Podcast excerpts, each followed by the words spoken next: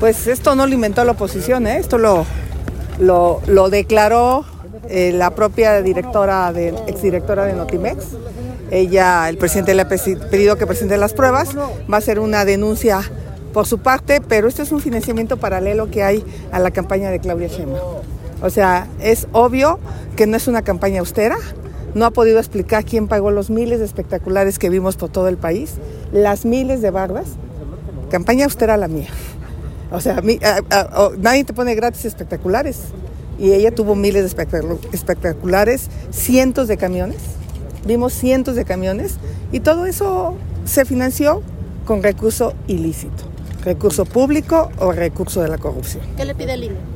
Que investigue, que investigue. Ya Marcelo Ebrard dijo que había una intromisión rapaz, así lo dijo el propio Marcelo Ebrard en la interna del Morena, donde acusó que la Secretaría del Bienestar estaba involucrada con los servidores de la nación a favor de Claudia Sheinbaum. Ese fue el primer caso donde el INE no dijo nada. Y el segundo caso ahora es donde San Juana declara que fue víctima de la extorsión. Y sí se pagaron los 256 millones de pesos eh, a, los trabajadores y seguramente los 30 millones de pesos ya están en la campaña de Shemba. Es necesario que el INE cumpla con la ley, ¿no? Que, no, que no evada la responsabilidad que tiene que el INE deje de ser omiso y sobre todo que haya medidas cautelares para el presidente. El presidente ya se convirtió en juez, él declarando que la candidata opositora es inteligente, es honesta. Nomás mídanle cuántas declaraciones en mi contra del presidente de la República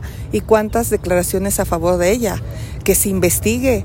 El propio presidente estaba en contra de la corrupción. Hoy los delitos electorales merecen prisión preventiva oficiosa.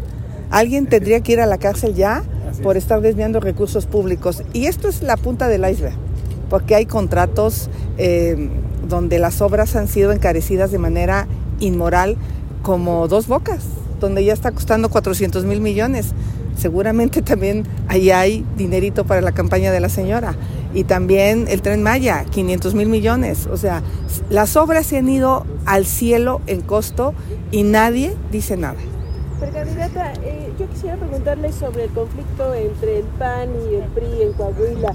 ¿Esto no le perjudica a su candidatura? No. Finalmente también son conflictos internos. Son conflictos internos como los que tiene Morena, como los que tienen los partidos. En mi caso, yo he dicho claramente que llegué aquí por el apoyo de un millón de ciudadanos.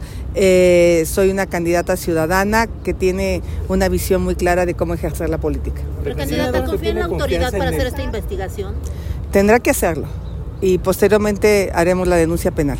Pero, ¿qué opina? Ya hay candidato de MC, va Álvarez Maínez, ¿qué es su opinión? No tengo opinión. Precandidata, con la nueva conformación del INE y del tribunal y bueno, de los pleitos que ha habido, ¿usted le tiene confianza para que conduzcan el proceso y luego la calificación de la elección?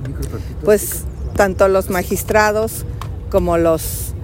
Eh, ellos tienen una obligación ética con el país. Yo hago votos para que actúen conforme a derecho y los consejeros del INE pues también tienen que llevar una elección limpia porque lo que tienen sobre los hombros es a todo un país donde está esperando demasiado de ellos. Yo, yo doy un voto de confianza, pero ojalá en los hechos demuestren que van a estar a la altura de las circunstancias.